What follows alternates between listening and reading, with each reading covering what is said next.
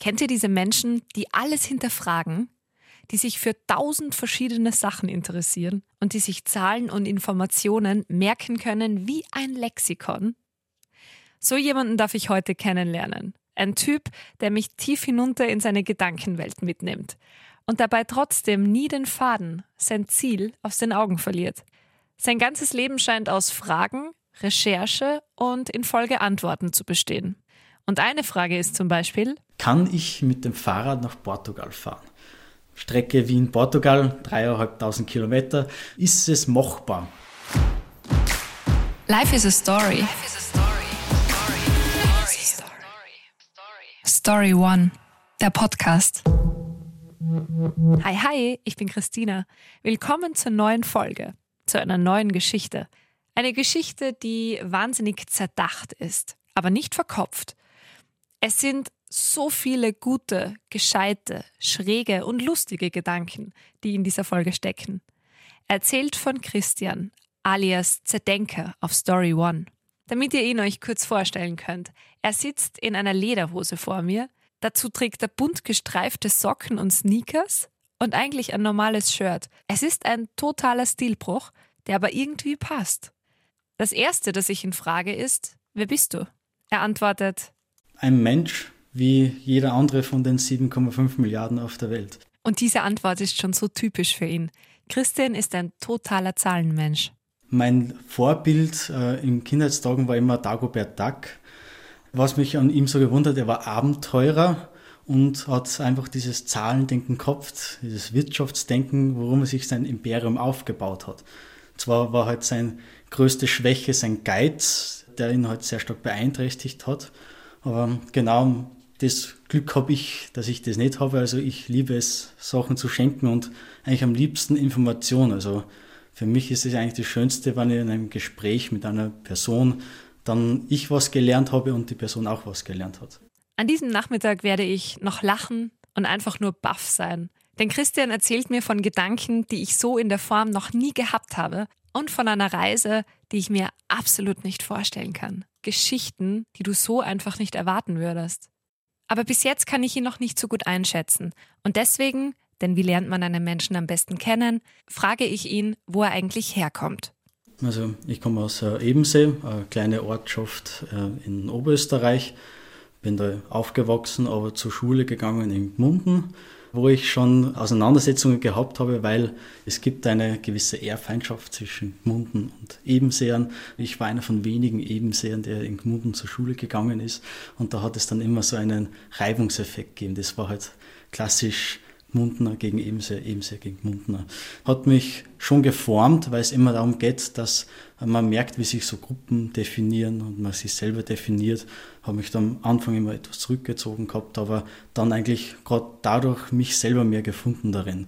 Ich bin in Gmunden ins Gymnasium gegangen, dann in die Hack, war nicht gerade der beste Schüler, habe mich immer mit meinen Lehrern angelegt, war aber dann Klassensprecher geworden und äh, habe mich dadurch einfach besser finden können und dann auch gerade mein Zahlendenken dann in der Hack vertiefen können. Habe halt dann gemerkt, mit was mir am liebsten auseinandersetze. Das war zum Teil auch ein bisschen Design. Dann daneben immer geschaut, wie kann ich mein Zahlenspiel vorantreiben. Habe sehr viele Computerspiele gespielt also eins meiner Lieblingsspiele war der Industriegigant. Da hatte man eine große Karte vor sich und auf der hat man da die Städte gehabt, da hat man die Rohstoffe gehabt, die Ressourcen und hat äh, versucht, wie kann ich die miteinander verbinden, äh, wie kann ich schauen, dass da die Leute alle äh, Produkte haben, die sie benötigen zum Leben.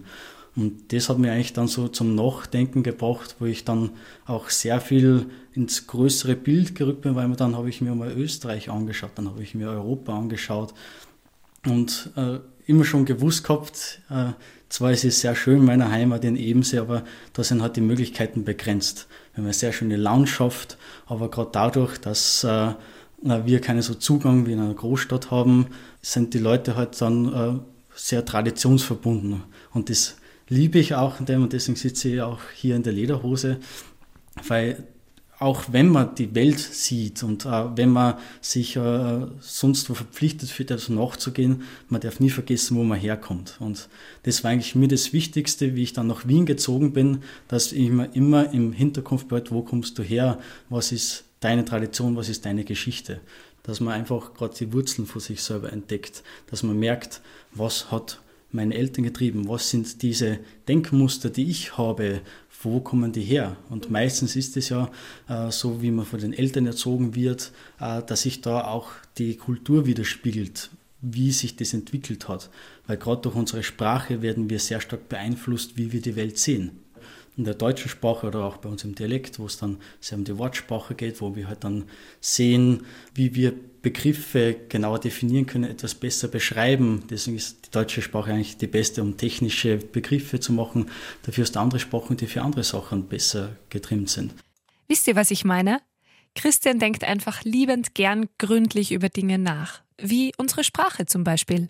Ich würde sagen, Deutsch ist eher eine Sprache äh, für Dichter. Du kannst etwas sehr gut definieren, kannst etwas gut beschreiben. Emotionen ja, aber ich glaube, da gibt es Sprachen, die mit dem besser umgehen können als wir. Also Italienisch, Französisch, äh, was viel melodischer ist und wo du dann viel mehr eine Herzsprache hast. Deutsch ist eher eine Kopfsprache. Den Oberösterreicher kann er in seinem Dialekt nicht verleugnen. Versucht er auch gar nicht. Es ist eine Mischung aus Heimatdialekt und Österreichdeutsch gerade das auf die Wurzeln hinbezogen, das ist mir am Anfang in Wien abhangen gekommen. Das war nicht so, dass ich es von Anfang an gewusst habe, sei deine Wurzeln treu und wer du bist und wo du herkommst und wo du hin willst, sondern bin halt dann in Wien angekommen, in der großen Stadt und dann in einen Großkonzern gestartet und äh, auf einmal wird mir gesagt, ja, red nur mehr Hochdeutsch und am besten für Englisch dazu und äh, dann auf einmal gemerkt, nach eineinhalb, zwei Jahren, dass ich eigentlich nur mein Hochdeutsch geredet habe und dass meine Eltern mich schon immer angeschaut haben, wenn ich nach Hause komme, weil ich dann erst wieder den Dialekt, die Gewohnheit einbringen müssen habe. Gerade das hat mir dann auch so einen Anreiz gegeben, dass ich mich mehr wieder auf mich zurückbesinne, weil man kann ein groß weit denkender Mensch sein, man kann sich mit vielen Sachen auseinandersetzen, aber was das Wichtigste bei uns eigentlich ist in der Gesellschaft für dich selber, ist die Geschichte, was dich geformt hat. Weil wenn man auf die Geschichte achtet, dann versteht man sehr viel, wie unsere Umwelt, wie unsere Welt jetzt äh, funktioniert. Das ist genau, wenn man auf Wirtschaftsgeschichte, auf die normale Geschichte achtet, wie haben sich unsere ganzen Regionen gebildet, warum ist der Reichtum genau in Österreich und in den mitteleuropäischen Ländern und nicht in anderen Ländern dann merkt man eigentlich gerade, wie die Kultur, der Sprachgebrauch und äh, damit einhergehend auch die Technik und die Denkweise, die die Gesellschaft, die Person hat, einen beeinflussen. Vielfältigkeit ist ein Wort, das sehr gut zu Christian passt. Denn Schwarz-Weiß-Denken ist etwas, das ihm überhaupt nicht liegt. Gibt es ja den großen Unterschied zwischen konservativ und liberal. Was heißt konservativ? Du willst es so behalten, wie es ist. Und liberal, du schaust immer in die Zukunft. Wie man etwas verändern kann, verbessern kann. Und ich würde mich so in der Mitte von dem sehen, weil es gibt Sachen, die gut sind, die man beibehalten soll und auch immer wieder hinterfragen, ob man etwas besser machen kann. Und bei mir war das, ich war früher gerade zu Schulzeiten ein leidenschaftlicher Bierzeltgeher. Also ich war da immer der Gstanzelsinger, der Vorsinger. Ich konnte knapp 100 Gstanzel auswendig, habe da immer versucht, die Leute anzustacheln, hatte Witze drauf. Gerade das habe ich dann auch, wie ich nach Wien gezogen bin, etwas vermisst. Und da hatte ich wirklich großes Glück, dass äh, meine Eltern und auch mein Vater vor knapp elf Jahren äh, dann zu dem Lederhosenmacher äh, gegangen ist bei uns im Ort und dort eine Lederhose für meinen Bruder und mich vorbestellt hat. Es ist einfach darum gegangen, dass ich mich selber definieren kann, wie, äh, was ich von der Tradition dann übernehmen möchte und wie ich sie für mich selber definiere. Und da war das einfach, dass ich jetzt Anfang des Jahres im März dann die Lederhose bekomme, nach elf Jahren Wartezeit. Er hat natürlich gemerkt, wie groß meine Augen geworden sind. Elf Jahre Wartezeit? Das ist äh, ein Herr alleine, der Meister, der äh, diese Lederhosen macht, der hat ein großes Auftragsbuch, wo er, wenn man zu ihm hingeht und sagt, ich will eine Lederhose haben, dann tragt er den Namen ein und sagt, ja, ich melde mich bei dir, wenn es soweit ist. Und das Auftragsbuch, das legt er dann bei sich in der Werkstatt wohin, da versteckt, dass dann nicht jeder dazu kann.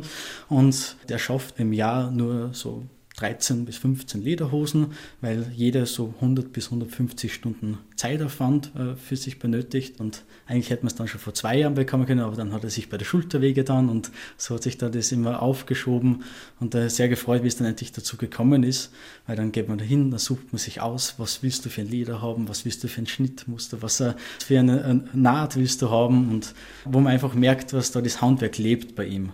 Dann ist er das Erste, was er zu dir sagt, ja, du musst sie mindestens 20 bis 30 Mal mit den Hosenträgern tragen, damit sie sich an deine Körperform anpasst und dann kannst du sie weitertragen ohne die Träger.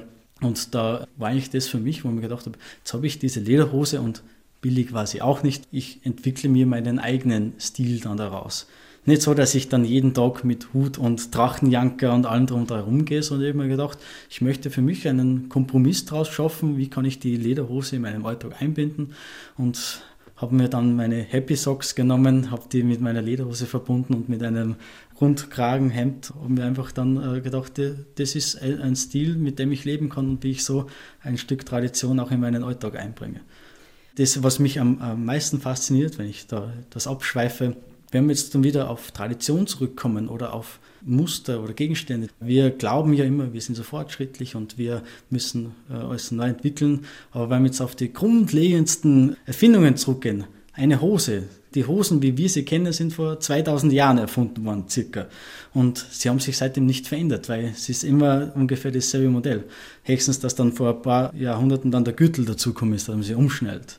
Auch wenn wir glauben, wir sind immer so fortschrittlich. Erst wenn man sich mit dem auseinandersetzt und da komme ich dann auf den Begriff Neugier, dass man einfach durch seinen Alltag geht und sich die Fragen stellt, warum tragen wir Hosen? So wird es mir noch oft gehen in diesem Gespräch. Ich muss manchmal einfach laut lachen, weil seine Gedankengänge einerseits so komplex, andererseits wieder so simpel sind. Dann gibt man bei Google ein, warum tragen wir Hosen und dann kommt auf, okay, anscheinend ist das vor 2000 Jahren irgendwann so erfunden worden und dann sage ich danke Dr. Google, jetzt habe ich das wieder erfahren gehabt und dann gehe ich wieder durch meinen Alltag weiter. Er ist 1994 geboren und sein Lebenslauf ist, wie bei so vielen Menschen in diesem Alter, keine gerade Linie. Das war dann auch diese Grunddenkweise, wie es halt viele in meiner Generation hat. Also ich bin ein Millennial, ja. Du redest mit den Eltern, was soll ich in der Zukunft machen? Und die Eltern sagen, ja, du studierst, weil wenn du dein Studium machst, dann kannst du dich so aufs Leben vorbereiten und hast eine wichtige Fertigkeit, mit dem du dann gewappnet bist, dass du dich dem Alltag stellst, unserer modernen Gesellschaft. Und äh, so auch dann nach Wien kommen und angefangen VWL zu studieren an der WU. Und weil ich halt ein äh, fleißiger junger Mann bin, suche ich mir auch noch eine Arbeit daneben, damit ich da mich auch zum Teil selbst versorgen kann. Und das ist halt so klassisch, okay, jetzt studierst du, du arbeitest, dann machst du das Studium fertig, suchst dir in der Arbeit etwas, auf das du dich spezialisieren kannst und dann machst du einen Bachelor, Master fertig und dann arbeitest du dahin, suchst dir Frau oder Lebensgefährten oder was auch immer und äh, kaufst dir ein Haus und moderne Traum vom Leben, wie man sich viele vorstellen. Und so habe ich halt dann angefangen zu arbeiten, nebenbei mein Studium vorangetrieben und äh, irgendwann gemerkt, es fehlt da irgendwas. Ja, ich komme in meiner Arbeit voran, ich komme im Studium voran und äh, bin da so jeden Tag immer mühseliger ins Büro gegangen und dann mich selber die Frage gestellt, ist das jetzt das? Dann gemerkt, das bin nicht ich so in der Richtung. Dann habe ich mich mal hingesetzt und einmal so nachgedacht über, über einfach die Umstände, über mich selbst. Ich war halbwegs gut in meiner Arbeit. Und dann frage ich meinen Chef, ob ich nicht einmal meine eigenen Projekte dann machen darf. Wo dann die Rückmeldung war, ja, wenn du dann deine Ausbildung fertig hast, den Bachelor und den Master, dann darfst du das auch selber machen, zum Teil. Und äh, dann habe ich mich einmal hingesetzt und dachte, okay, das wäre jetzt optimistisch gesetzt äh, fünf Jahre, bis dass ich dann das alles fertig habe.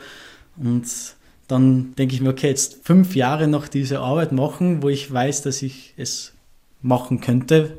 Das hat mich dann zutiefst erschüttert, habe dann auch äh, angefangen, mein Studium zu hinterfragen.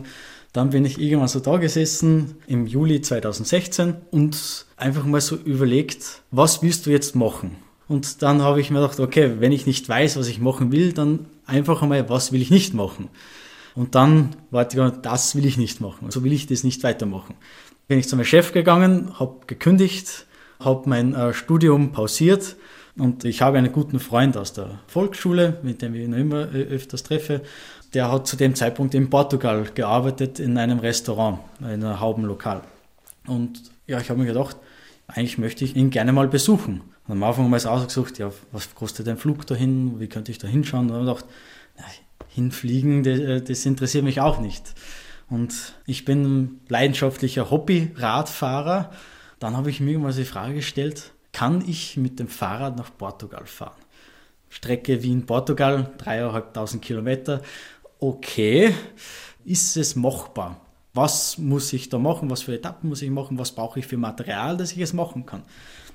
Ein Rad braucht man natürlich dafür und dann auch so Gepäckträger tauschen. Dann habe ich mir so ein paar Blogs gefunden, wo sie auflisten, was du für Material benötigst. Und dann war eh der, der nächste große Schritt, dass ich meinen Eltern davon erzähle.